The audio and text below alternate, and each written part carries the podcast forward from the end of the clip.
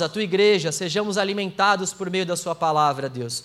Com que o Seu Espírito Santo possa conduzir todo esse momento, com que o Seu Espírito possa falar fortemente aos nossos corações, porque nós queremos ouvir a Sua voz, Deus. É por isso que nós viemos aqui. Em nome de Jesus. Amém. Obrigado, Pastor João, Paulinha. Obrigado por todo o suporte, por todo o apoio. João, pela pela caminhada. Muito obrigado. Como João mesmo falou, eu já estou aqui há uns 10 anos praticamente e eu me sinto em casa. Eu sinto que aqui é a minha casa e eu me sinto muito à vontade neste lugar. Há 10 anos eu visitei esse lugar e meu coração, no meu coração eu tive convicções que aqui é a minha casa. O Senhor falou ao meu coração e fortes convicções vieram ao meu coração dizendo: aqui é a sua casa, fica aqui. E desde então eu estou aqui. Muito obrigado por todo o apoio e não só do João, mas também de toda a igreja e principalmente da minha célula, meus irmãos que caminham comigo. Bom, um U aí, né? Deve ser alguém da minha cela. Uhul! Ah, essa, célula, é, essa série é uma série muito especial. Pela manhã nós já tivemos uma ministração que nos ensinou um pouco sobre a evangelização, a importância da evangelização, estratégias para evangelizar. E na série de hoje nós iremos falar sobre os desafios da evangelização. E eu gostaria de convidá-los para abrir a palavra do Senhor no livro de 2 Timóteo, capítulo 1, do versículo 1 ao versículo 5. Obrigado.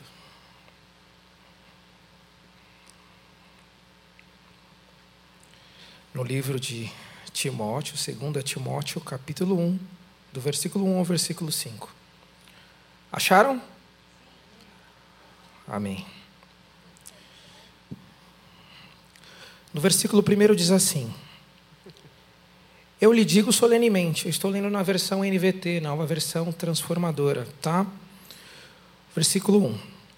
Eu lhe digo solenemente, na presença de Deus e de Cristo Jesus, que um dia julgará os vivos e os mortos quando vier para estabelecer o seu reino. Versículo 2. Pregue a palavra. Esteja preparado quer a ocasião seja favorável, quer não. Corrija, repreenda e encoraje, com paciência e bom ensino. Versículo 3: Pois virá o tempo em que as pessoas já não escutarão o ensino verdadeiro, seguirão os próprios desejos e buscarão mestres que lhes digam aquilo apenas que lhe agrada a seus ouvidos. Versículo 4: Rejeitarão a verdade e correção e correrão atrás de mitos. Versículo 5. Você, porém, deve manter a sobriedade em todas as situações. Não tenha medo de sofrer. Trabalhe para anunciar as boas novas e realize todo o ministério que lhe foi confiado. Até aqui. Bom, esta é a carta, a epístola de Paulo a Timóteo. Então, toda carta ela tem um ensino na teoria e na prática.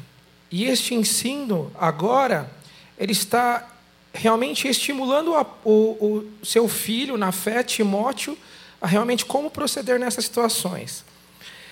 E é muito importante porque quando nós falamos de evangelização, a gente tem que buscar a melhor referência. E a nossa melhor referência são as Escrituras Sagradas. E observem que, neste texto, nós temos três ensinos fundamentais aqui. O primeiro deles é que esse ensino fundamental está no versículo primeiro, que quer dizer que é pela causa de Cristo. Faça a coisa certa da maneira certa. É extremamente importante isso. Faça por causa de Cristo.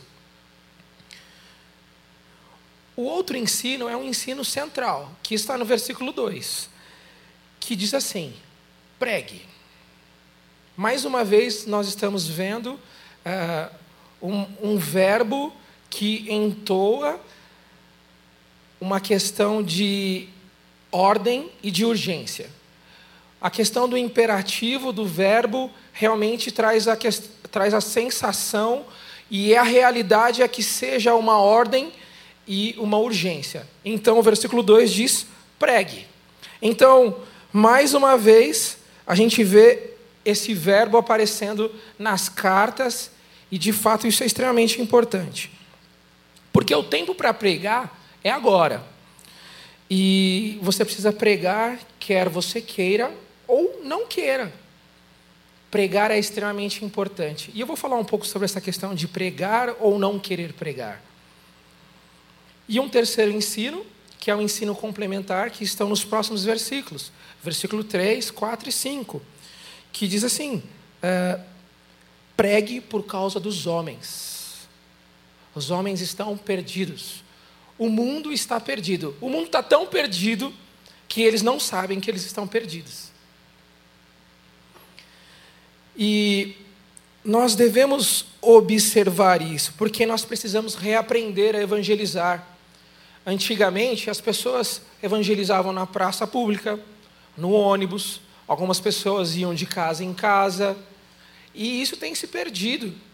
E muitas vezes a gente não consegue compreender por que, que isso está se perdendo. Será que esse, essa ação não funciona mais?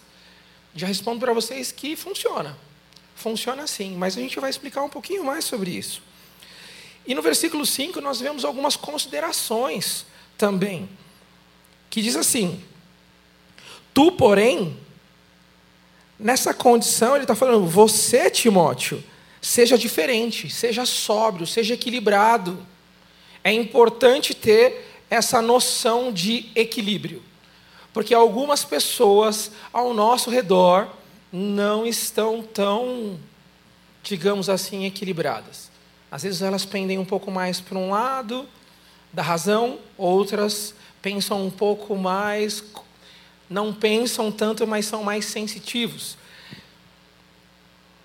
E aí é muito importante ser equilibrado, porque não é, não é, não é preciso ser inadequado. Quando nós estamos pregando a palavra de Deus, não precisa ser problemático, você não precisa ser radical para pregar a palavra de Deus. É óbvio, você precisa ser verdadeiro, você precisa ser enfático, mas você não precisa ser radical. É importante que você não fuja do conteúdo central. E isso, de fato, é importante. No versículo 2, ele está falando assim: uh, não tenha medo de sofrer. O que, que isso quer dizer? quer dizer suporte. Aguente, permaneça. Não será fácil, mas não tenha medo de sofrer. Suporte, compreenda. Na continuação do mesmo versículo diz assim: trabalhe para anunciar as boas obras. Esse trecho quer dizer evangelize. Trabalhar para anunciar as boas obras. Evangelize. Continue fazendo este trabalho. E um quarto ponto é cumpre aquilo que você tem que fazer. No texto diz assim: realize todo o ministério que lhe foi confiado. Então, Timóteo, cumpre aquilo que você precisa fazer. É muito importante a gente começar a olhar para o texto agora, porque eu gostaria de conversar com vocês a respeito de alguns assuntos, alguns conceitos que são importantes para o nosso tempo. Porque se o tema da mensagem são os desafios da evangelização, e nós estamos e participamos da década de evangelização, nós da Igreja Batista do Povo, nós estamos inseridos nesse grupo. É importante evangelizar e nós não estamos de fora dessa parte. Então eu gostaria de trazer para vocês uma conversa, um bate-papo sobre algumas considerações que nós precisamos pensar e refletir nos nossos dias. Para evangelizar, nós temos desafios, e eu gostaria de comentar sobre dois desafios inicialmente. O primeiro deles é que existem barreiras externas. E o segundo é que existem barreiras internas. No aspecto das barreiras externas, que são inerentes ao ambiente em que nós vivemos, que são, respectivamente, a sociedade, nós precisamos levar em consideração que existem pelo menos algumas forças sociais que nos levam a ter um comportamento e até mesmo uma consideração sobre a fé. E essas forças, essas três forças, elas são muito faladas no nosso meio. A primeira delas é a urbanização. A segunda é a globalização. E a terceira é a polarização. Eu não quero entrar aqui num conceito mais abrangente, mas num olhar um pouco mais antropológico, na condição de que a antropologia estuda o homem e a antropologia ela observa o seu desenvolvimento e as questões sociais em que ele vive, o movimento da sociedade. Então, é, o primeiro assunto que nós queremos falar aqui é sobre a urbanização. A urbanização não é algo é, ruim no seu contexto geral, porém, existem seus ônus e bônus. A urbanização ela é um fenômeno que tende a fomentar cada vez mais o bem-estar de um indivíduo o conforto desse indivíduo, a comunicação, o entretenimento. Afinal, essa é a sociedade que nós vivemos hoje. Viver nas grandes sociedades, nas metrópoles, elas têm nos levado a, a viver em meio à praticidade, a diversi, a, as diversidades que estão disponíveis para nós hoje no mercado, é avassaladora, é abrangente demais. Existem muitas coisas que a gente precisa, que a gente tem à nossa disponibilidade. E isso é muito rápido. O mundo é muito rápido. Essa variação, essa modificação do mundo é muito rápida. E nessa condição a gente tem tudo na mão. O nosso celular, o nosso smartphone, ele consegue trazer diversas coisas a nós, sem sair de casa. Nós conseguimos conversar com pessoas em outro lugar do globo terrestre pelo celular. A globalização traz sim coisas positivas, mas quais são os prejuízos que nós vamos observando nesse período? Porque o desenvolvimento pessoal ele está aqui. Nós temos uma série de coisas importantes. Nós temos trabalho, nós temos o bem-estar, nós temos a saúde, tudo isso é importante.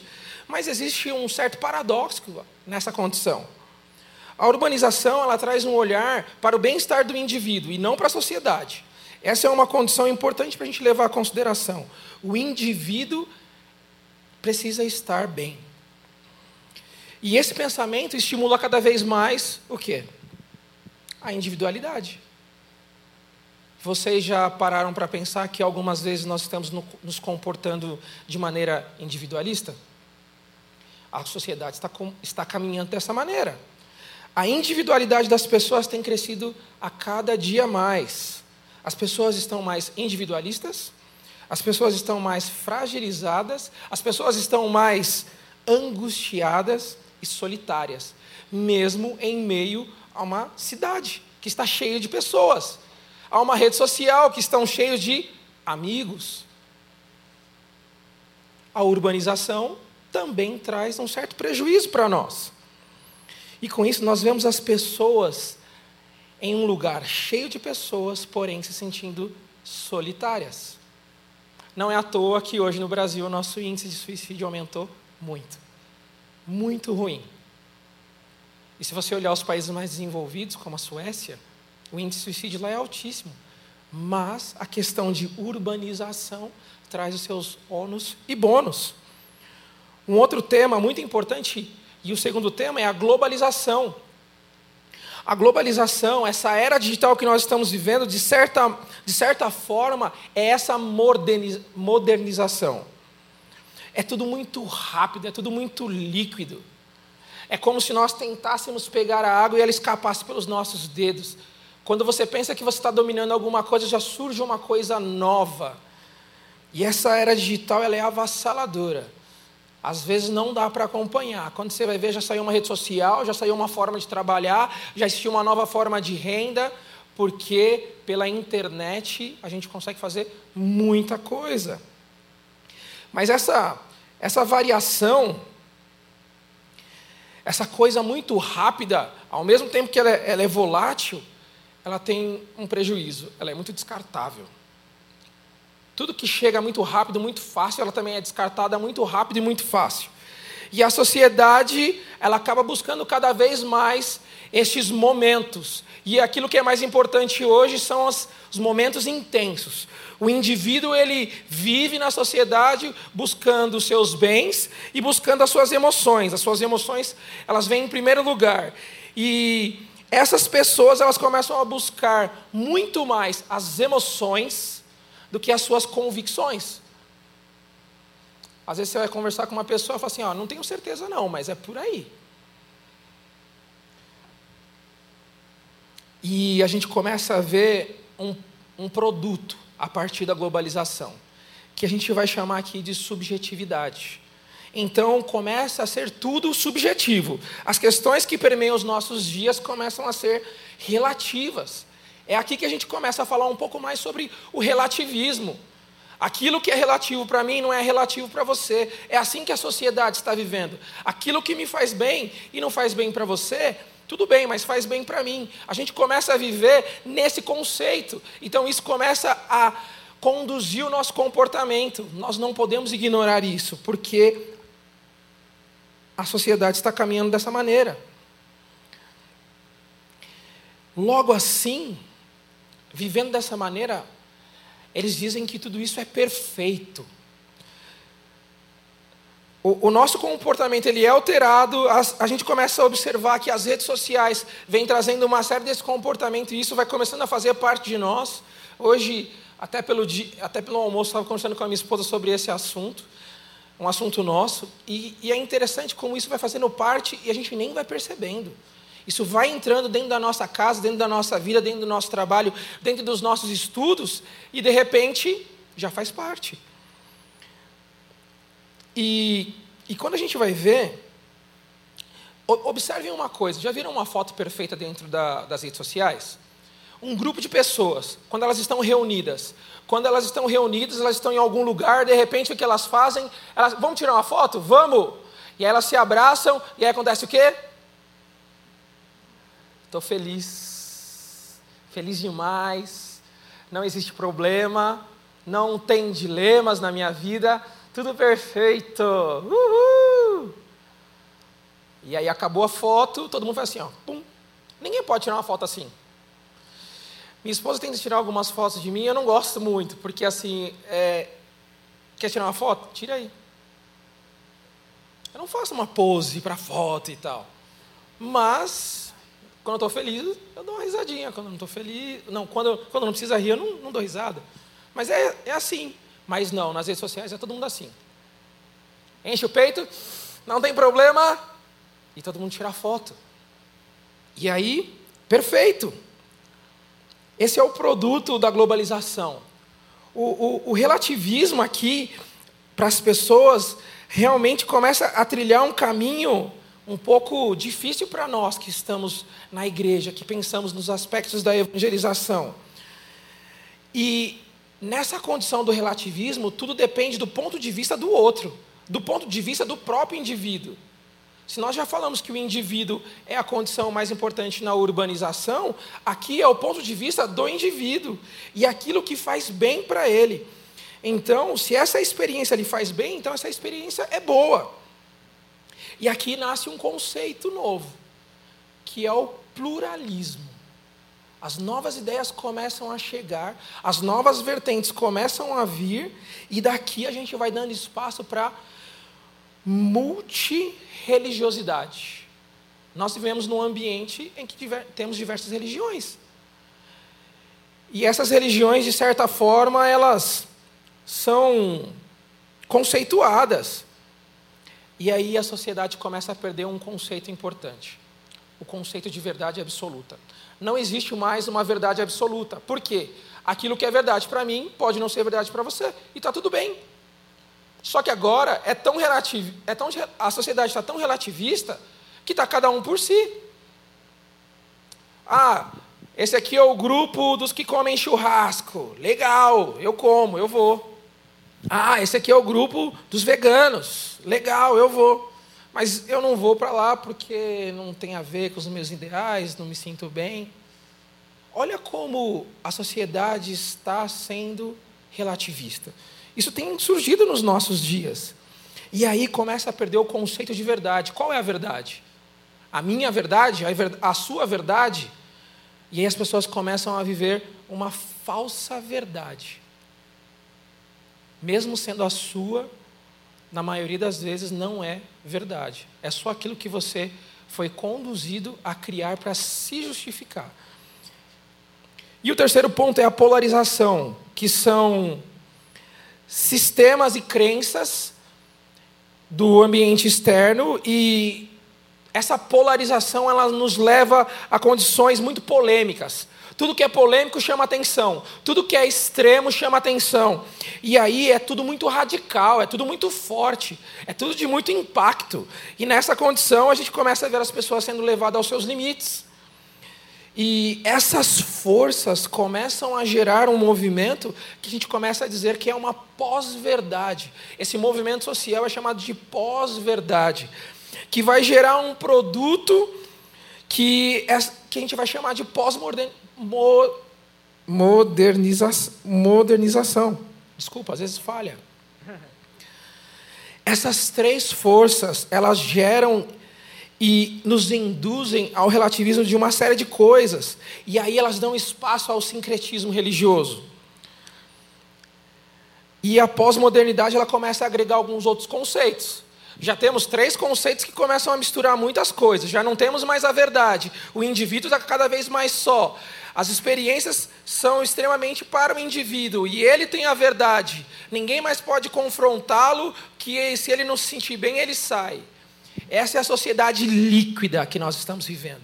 Esse é o problema que nós estamos vivendo hoje. E aí começa a entrar algumas coisas as verdades absolutas elas já não são mais tidas como absolutas, porque você começa a ser politicamente incorreto. Quando você coloca aquilo como uma verdade absoluta, você é tratado como um intolerante. E o sincretismo religioso ele traz essa ideia: vamos tolerar tudo. Aê, todos os caminhos levam a Deus. Não é bem assim que a palavra de Deus nos mostra. A palavra de Deus diz que Cristo é o caminho. Não existe outro caminho. Cristo é o caminho. Então, agora, é, politicamente, nós vivemos dentro de um movimento social que tende a trazer vários produtos que vão nos deixar cada vez piores, cada vez mais sozinhos. E esse sincretismo ele tem essa condição de falta da verdade, porque a verdade da outra religião é verdade para eles, e a verdade da outra religião é verdade para eles, e a verdade. Não existe mais verdade absoluta. Agora é a sua verdade versus as outras verdades. E, e essa tolerância de diversidades começa aparecer para a sociedade que é saudável. E o resultado final não é. Existem sim os aspectos tecnológicos, os avanços que são bons, que a gente, a gente só precisa aprender a usar com sabedoria. E isso sim vai ser importante, vai ser bom para a gente, vai ser bom para todos. Mas o resultado final de algumas condições não é tão assim. Porque agora o conceito, essa ideia, o pensamento, é que ninguém mais pode ser julgado não pode mais ser você não pode mais falar alguma verdade porque essa verdade que você está dizendo é um julgamento. Você está julgando o outro. Você não pode falar a verdade, porque você só está falando a verdade. Só que a sua verdade é tão dura que para o outro é um julgamento, ou para as pessoas ao redor é um julgamento. E na verdade não é um julgamento, é a verdade. Vou trazer um exemplo para vocês. Algumas pessoas ao nosso redor, elas se dizem ah, cristão e espírita. algumas pessoas dizem: ah, eu sou cristão espírita. Aí eu pergunto: como? Eu sou cristão espírita. Eu falei assim: como você consegue? Porque existem conceitos diferentes. O espiritismo, ele crê na reencarnação. E o cristão, ele crê na ressurreição. O espiritismo, ele crê que a salvação vem pelas obras. Segundo o livro dos espíritos, diz assim: que não há salvação fora da caridade. Segundo a Bíblia, a salvação é o Cristo Jesus. Como alguém pode ser cristão espírita se os ensinos são totalmente divergentes? Ou a pessoa que fala isso está extremamente perdida, não sabe profundamente uma e a outra, e aí ela é levada de onda em onda. Porque essa pessoa, na maioria das vezes, é aquela pessoa que é mais ou menos assim. Ela acorda de manhã, ela põe o pé direito no chão. Por quê? Para dar sorte. Em sua carteira tem um trevo de quatro folhas. E na carteira também, no seu chaveiro, é um pé de coelho. E aí, quando ele está andando, ele dá três pulinhos para que o santo venha ajudar. Na geladeira dele tem um elefante virado de costas para a porta. E aí ele tem um, a pessoa tem uns badulaques, olho grego, pimenta, que é para não dar mal olhado. E aí a pessoa, na verdade, ela busca vários elementos em diversas religiões para buscar a sorte. Essa pessoa ela tem no seu íntimo a necessidade de se encontrar com aquilo que é divino, mas ela não sabe. Por isso que ela busca vários elementos. Então, essa condição, a gente começa a falar que é um misticismo. Eu começo a observar que existe uma mistura, esse sincretismo é uma mistura. E esse misticismo ele está presente no nosso país, na nossa sociedade.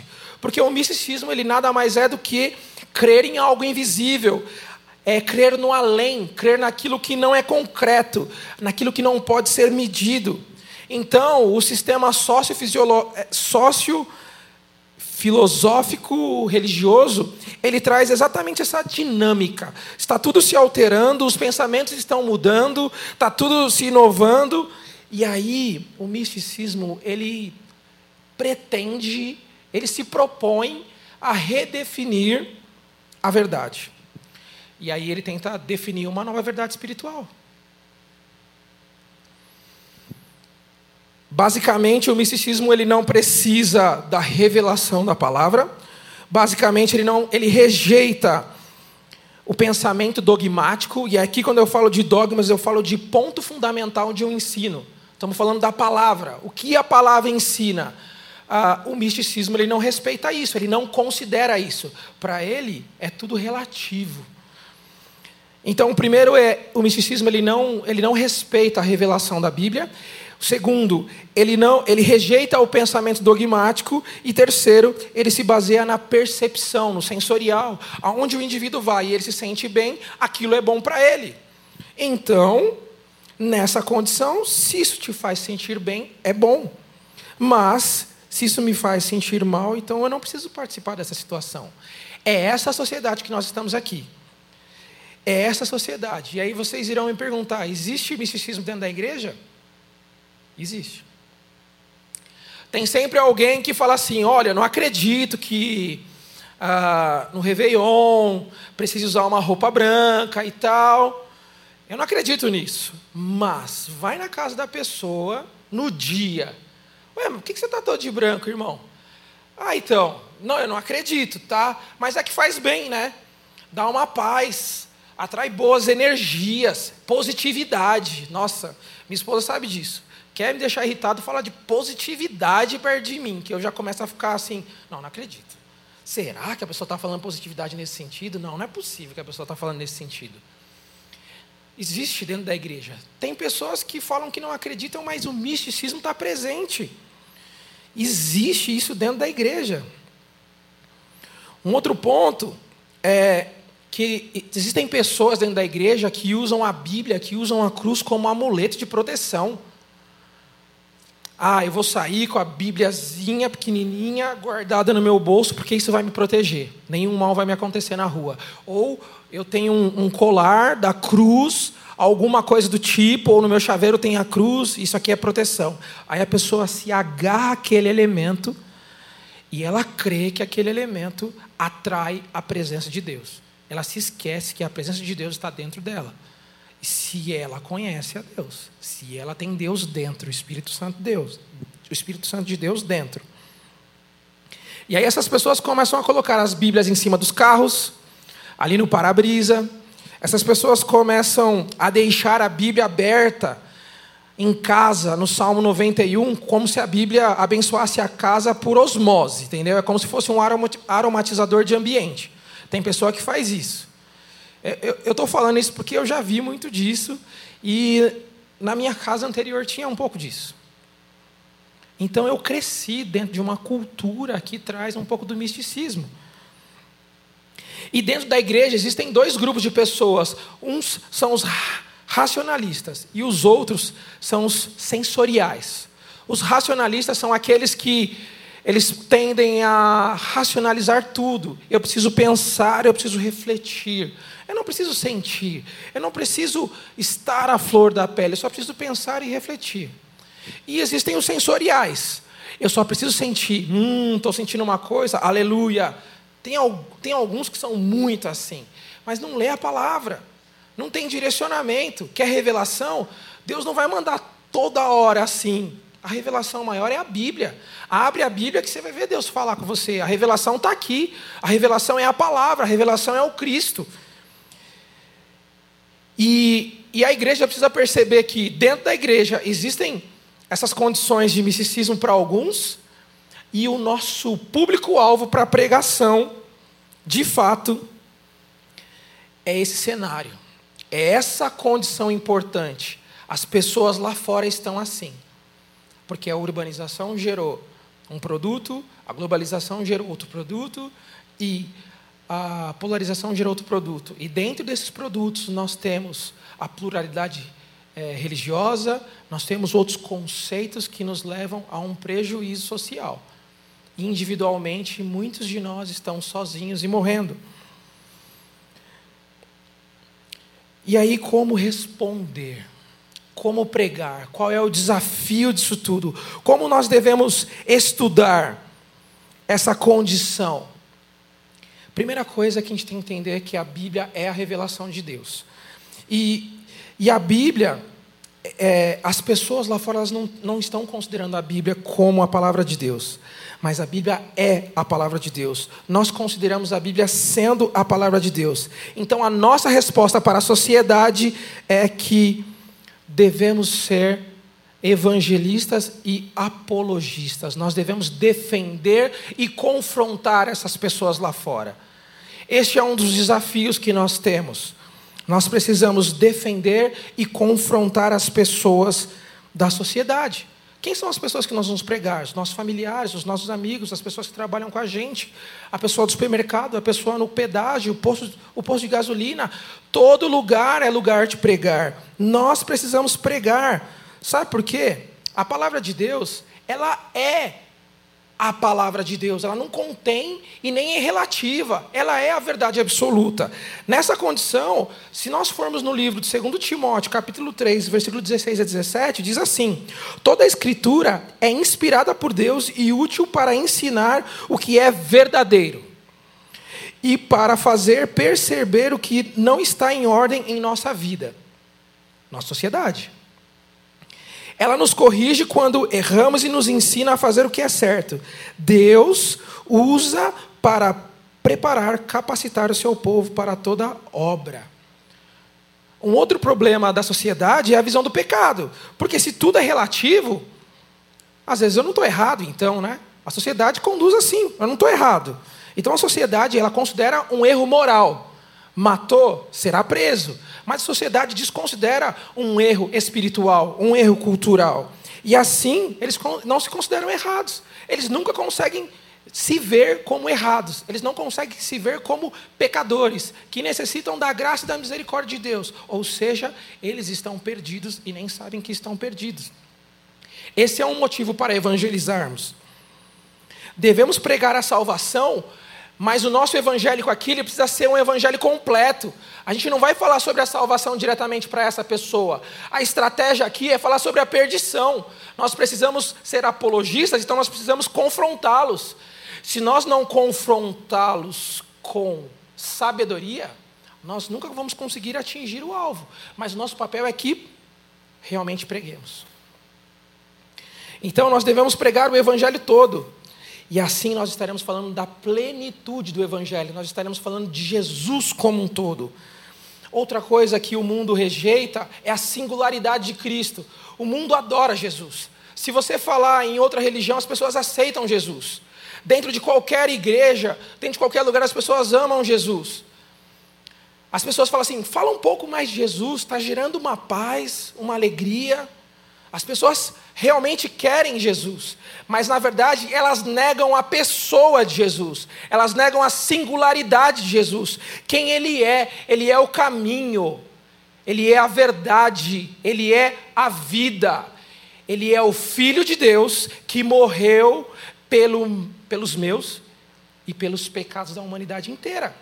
Este é o Cristo, Ele não é simplesmente um profeta ele é filho de Deus e ele é Deus. Essa é uma condição que o mundo não consegue observar. E essas implicações são importantes para que a gente tenha uma evangelização ousada. E uma das coisas que a gente precisa considerar é que a gente acabou de falar sobre o ensino fundamental. A gente prega por causa da causa de Cristo. A gente tem um ensino central. Pregue. E a gente tem um ensino complementar. Pregue por causa dos homens, porque eles estão perdidos. Então, o contexto que nós estamos é que realmente o mundo tem muita dificuldade de compreender isso. Só que nós precisamos entrar com a verdade genuína. E a verdade genuína ela é tão importante porque nós precisamos entender o que o apóstolo Paulo está falando para Timóteo aqui. E essas considerações são extremamente importantes porque, número um, Tu, porém, seja diferente, seja sóbrio, seja equilibrado, não seja problemático, criador de casos, não seja radical. Dois, suporte, não será fácil, você precisa pregar. Jesus não vai aliviar isso, mas ele prometeu que estará conosco até a consumação dos tempos. Número três, trabalhe para anunciar o Evangelho, ou seja, as funções ministeriais, elas são específicas em alguns momentos, mas para toda a igreja, o objetivo é testemunhar aquilo que Deus fez na nossa vida e faz. Nós devemos testemunhar a boa obra do Senhor, conosco para o mundo. Igreja quer dizer chamados para fora, chamados para levar o Evangelho, anunciar a palavra de Deus. Estes são a igreja não é para ficar guardado para a gente, não é para ficar só aqui. Quando a gente sair por essa porta, a gente vai encontrar com uma série de pessoas no mercado, no posto. Pregue o Evangelho, fale da verdade. E dentro desses aspectos que nós falamos, são os aspectos externos. As dificuldades que nós temos na evangelização. E eu quero falar rapidamente sobre os aspectos internos. Esses são inerentes ao indivíduo. Ah, e especificamente aqueles que estão na igreja, tá? Estes são para vocês. Vocês estão aí? Amém? Os aspectos internos, eles são inerentes ao indivíduo. Nós devemos considerar pelo menos três coisas: insegurança e medo, falta de investimento e falta de paixão. Na insegurança e medo, nós vemos que muitas pessoas acabam sendo barradas para evangelizar porque elas se sentem inseguras e com medo. Bom, para a insegurança, a resposta é: você está se sentindo inseguro, você não sabe o que falar, você não tem conteúdo, é porque falta conteúdo. É porque falta o texto. Conheça o texto, conheça o seu tempo, e no mais você será conduzido pelo Espírito Santo. Se o problema do medo está te incomodando, se você não consegue pregar porque você está com medo, saiba de uma coisa: o medo é natural. O medo é normal. E você não deve ser influenciado, o seu ânimo não deve ser influenciado porque você está com medo ou por causa das expectativas do resultado da evangelização. Você só precisa evangelizar. Deixe que o Espírito Santo de Deus comece a trabalhar no coração daquele indivíduo que você está falando. Portanto, ore antes de evangelizar. A oração é um desafio muito importante para os cristãos. Os cristãos estão muito mais tempo dentro das redes sociais do que orando em seu quarto. Essa é uma realidade que precisa ser lembrada todos os anos. Porque nós somos conduzidos à conectividade. A globalização nos leva a estar conectados o tempo todo.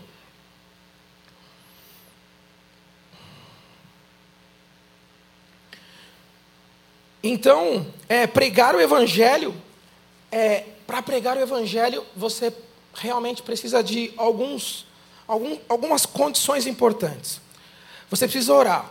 E se você ora, você tem intimidade. Se você tem intimidade, você conhece. Se você conhece a quem você ora e você está íntimo dessa pessoa, você começa a falar dessa pessoa com propriedade. E aí começa a fluir. Você não fica mais inseguro, você não fica mais com medo, e essa é a resposta. Nós precisamos ler a Bíblia, orar e pregar. Algumas pessoas não se consideram capazes de pregar porque elas são consideradas como neófitos, pessoas novas na fé. Isso não, isso não é um empecilho, isso não é uma barreira. Por quê? Elas não se consideram tão comunicativas, elas não se consideram tão criativas. Deus vai usar cada pessoa do seu jeito, no momento certo, do jeito que Ele quiser. Só se disponha em servir o Senhor. Com o passar do tempo, você será capacitado a falar melhor a respeito do Evangelho. Mas leia a palavra de Deus, ore ao Senhor e pregue. Algumas pessoas ficam tanto nessa neura que parecem muito com Gedeão. E Gedeão, eu não vou conseguir falar exatamente agora porque eu quero ser um pouco mais breve e concluir aqui, mas Gedeão, ele se considerava em uma condição assim. É, em Juízes capítulo 6, 15 e 16, ele falava assim: O meu clã é o mais fraco de toda a tribo de Manassés, eu sou o menos importante da minha família. Porém, o anjo do Senhor disse assim: vá com, a, vá com a força que tem em você e liberte Israel. Eu serei contigo para libertar Israel e você irá e se sentirá como se lutasse somente contra um homem. É a palavra do Senhor falando para você. O segundo ponto das características intrínsecas de um indivíduo é que falta investimento. Falta investimento financeiro e falta o investimento de se doar. O investimento financeiro é nítido. Por quê? O investimento financeiro você precisa compartilhar Bíblias. Você precisa comprar Bíblias. Você precisa su dar suporte aos missionários, suporte à igreja. Investimento financeiro. Você precisa se doar. Você está aqui, você participa de uma célula, você serve na igreja. E você sai da igreja com seu grupo de célula e vai evangelizar. Isso é se doar. Muitas pessoas não conseguem evangelizar porque elas estão perdidas em seus planos pessoais. E a passagem do jovem rico, em Lucas capítulo 18, diz que um homem tinha tudo, seguia todas as normas religiosas, mas ele tinha muito dinheiro. E aí Jesus olha para ele e fala assim: falta uma coisa para você: doar os seus bens aos pobres e me seguir. Tem muitas pessoas que estão presas aos seus desejos pessoais, seus anseios pessoais, agarrados ao dinheiro e aos desejos pessoais e por isso não conseguem evangelizar, não conseguem engatar na vida celestial do reino de Deus. O evangelho precisa de investidores. E isso tem uma relação de custo e vida. E para finalizar, no capítulo de João, no versículo 4, do 31 ao, 20, do 31 ao 38, no versículo 34 diz assim: é um contexto em que Jesus está falando sobre agricultura com os seus discípulos. Ele já conversou com a mulher samaritana e ali ele para e fala assim: então Jesus explicou: O meu alimento consiste em fazer a vontade daquele que me enviou e em terminar a sua obra. O meu alimento consiste em fazer a vontade daquele que me enviou e terminar a sua obra. O terceiro e último ponto que eu queria dizer para as pessoas que já estão na igreja por um certo período é a falta de paixão. Um dos empecilhos que não nos deixa evangelizar é a falta de paixão. Porque aqueles que porventura já têm um certo tempo na igreja, estão mais apáticos, mais cansados, o reflexo disso é porque ele não tem uma vida de oração. O reflexo disso é porque ele não tem intimidade, ele realmente não lê a palavra, ele não está motivado por aquilo que é mais importante. Porque se ele tem intimidade com Cristo, ele faz o que Cristo faz. E ele com, conclui, ele continua a obra de Deus Pai e a obra de Cristo Jesus e daquilo que foi dado a nós. E aí, quando Jesus fala assim: O meu alimento consiste em fazer a vontade daquele que me enviou e em terminar a sua obra. A grande pergunta é: aonde está esse anseio em nós. O salmista diz: Assim como a corça anseia por água, o meu coração anseia por ti, Senhor. Aonde está esse anseio? Aonde está esse anseio? Essas são as dificuldades de evangelizar no dia de hoje. Existem elementos intrínsecos e extrínsecos. Depois, quando você tiver um pouco mais de tempo veja essa mensagem com um pouco mais de calma. Eu ainda estou me adaptando às pregações, ao tempo e tudo mais, mas talvez seja um momento importante para que possamos orar ao Senhor. Talvez Ele tenha que fazer algo novo no nosso coração e na nossa mente. Talvez você esteja aqui e o seu coração não faz nem ideia do que nós estamos falando aqui. Leia a Bíblia e ore. O Senhor continuará te direcionando. Talvez você esteja aqui há um bom tempo e faz um tempo que você não tem uma vida que pulsa por outras vidas. Faz um tempo que você não evangeliza, não fala, não faz parte do seu natural. Na semana que vem o pastor João vai falar sobre uma vida de, de evangelização. Isso faz parte do indivíduo.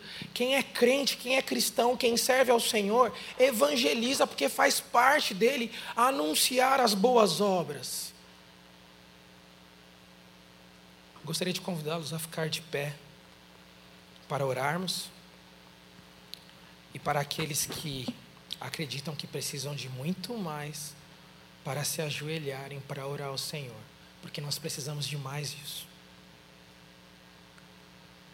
Senhor, nós nos colocamos em tua presença e nós entendemos a tua palavra. Eis aqui, Deus, jovens, adultos, maduros que realmente estão ouvindo a tua palavra, que realmente estão ouvindo o teu evangelho, o evangelho que traz a salvação, que ensina ao perdido, que ensina ao cansado, que ensina ao necessitado sobre a tua obra maravilhosa, Deus. Nós precisamos ser transformados nessa noite, Senhor. Nós precisamos ser transformados nessa noite. Nós precisamos ser transformados amanhã e depois de amanhã, Deus. Nós necessitamos dessa realidade espiritual em nós. Que venha o teu reino em nós e através de nós. Deus nos abençoe com a tua glória, com a tua presença, nos abençoe com a consciência de que temos algo a anunciar. Nos faça, Senhor, realmente participantes da obra do teu reino, queremos participar. Sim, Deus, queremos ser co-participantes nessa obra maravilhosa. É isso que nós estamos aqui, Senhor, para te adorar, para te ouvir, para realmente viver a tua vida em nós. Vem sobre nós vem sobre a apatia, vem sobre a solidão, vem sobre o relativismo, vem sobre a religiosidade. Vem, Senhor, e quebra, faz tudo novo, faz tudo novo, e mais uma vez faz de novo, restaura a oração daquele que está cansado. Nós precisamos disso, Deus. Nós precisamos disso, Deus nós clamamos a Ti, no nome precioso e poderoso de Jesus Cristo. aquele que era, aquele que é, aquele que há de vir e julgará vivos e mortos. Nós queremos cumprir a carreira da fé e vencer e ser coroados como filhos amados que realmente levaram a verdade em um mundo que está tão perdido. Mas o Senhor é a resposta, o Senhor é o caminho, o Senhor é a verdade e o Senhor é a vida. É assim que nós oramos, no nome do Senhor Jesus. Amém. Amém. Muito obrigado, Jorge. Nós já vamos dar encerramento a esse momento. Eu gostaria de te lembrar que na semana que vem quem vai estar aqui com a gente é o pastor Samuel. Ele vai falar para nós sobre a evangelização como estilo de vida. E ele vai falar para nós sobre evangelização como estilo de vida, porque cada um de nós precisamos ter no nosso estilo de vida essa marca da vida de Jesus.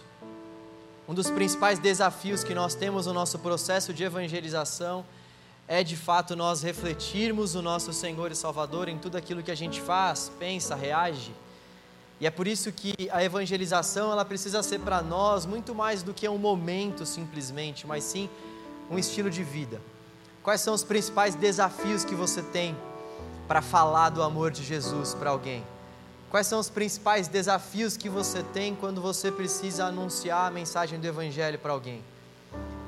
Nós precisamos fazer essas perguntas para nós mesmos, porque para nós a evangelização precisa ser um estilo de vida. Gente, a nossa ideia aqui não é que nós nos preparemos para que nós sejamos crentes chatos. Sabe aqueles crentes chatos? Tem crente que é muito chato. Eu falo isso porque quando eu não era cristão, eu achava os crentes muito chatos. Os caras gritavam, os caras vinham com, com carro na rua, os caras ficavam batendo na minha porta, era, era chato. Existem muitas maneiras que Deus permite com que a gente viva, com que a gente faça, que de fato Ele usa.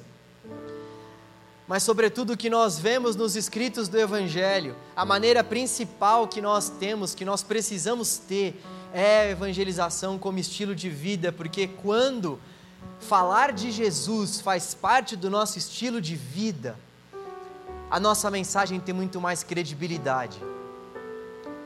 Quando faz parte do nosso estilo de vida nós anunciarmos que Jesus Cristo é o Senhor da nossa própria vida, quando nós demonstramos isso por meio das nossas ações, faz muito mais sentido para as pessoas conhecerem esse Deus que nós dizemos crer.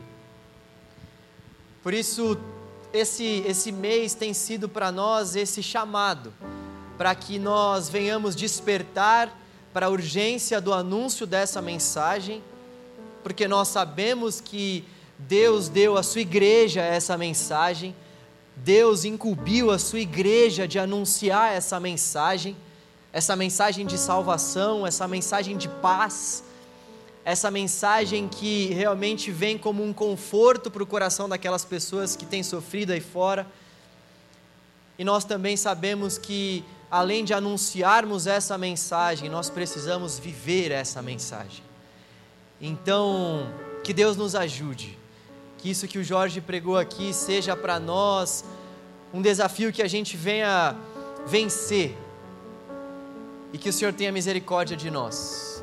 Antes de nós encerrarmos, eu queria conhecer quem está nos visitando. Erga uma de suas mãos se você está nos visitando. Por favor, rapidamente nós queremos te conhecer. Você é muito bem-vindo no nosso meio.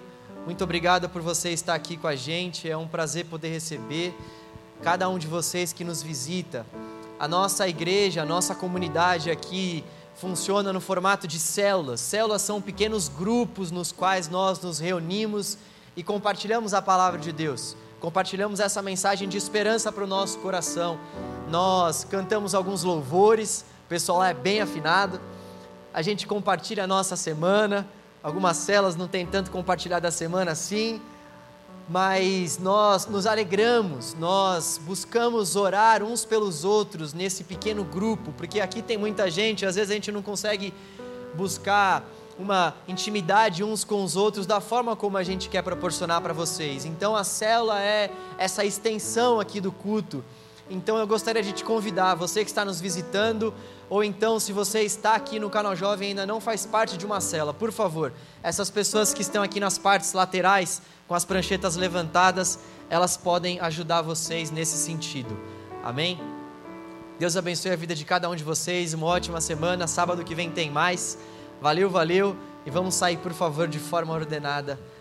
Os primeiros bancos aí atrás e assim sucessivamente.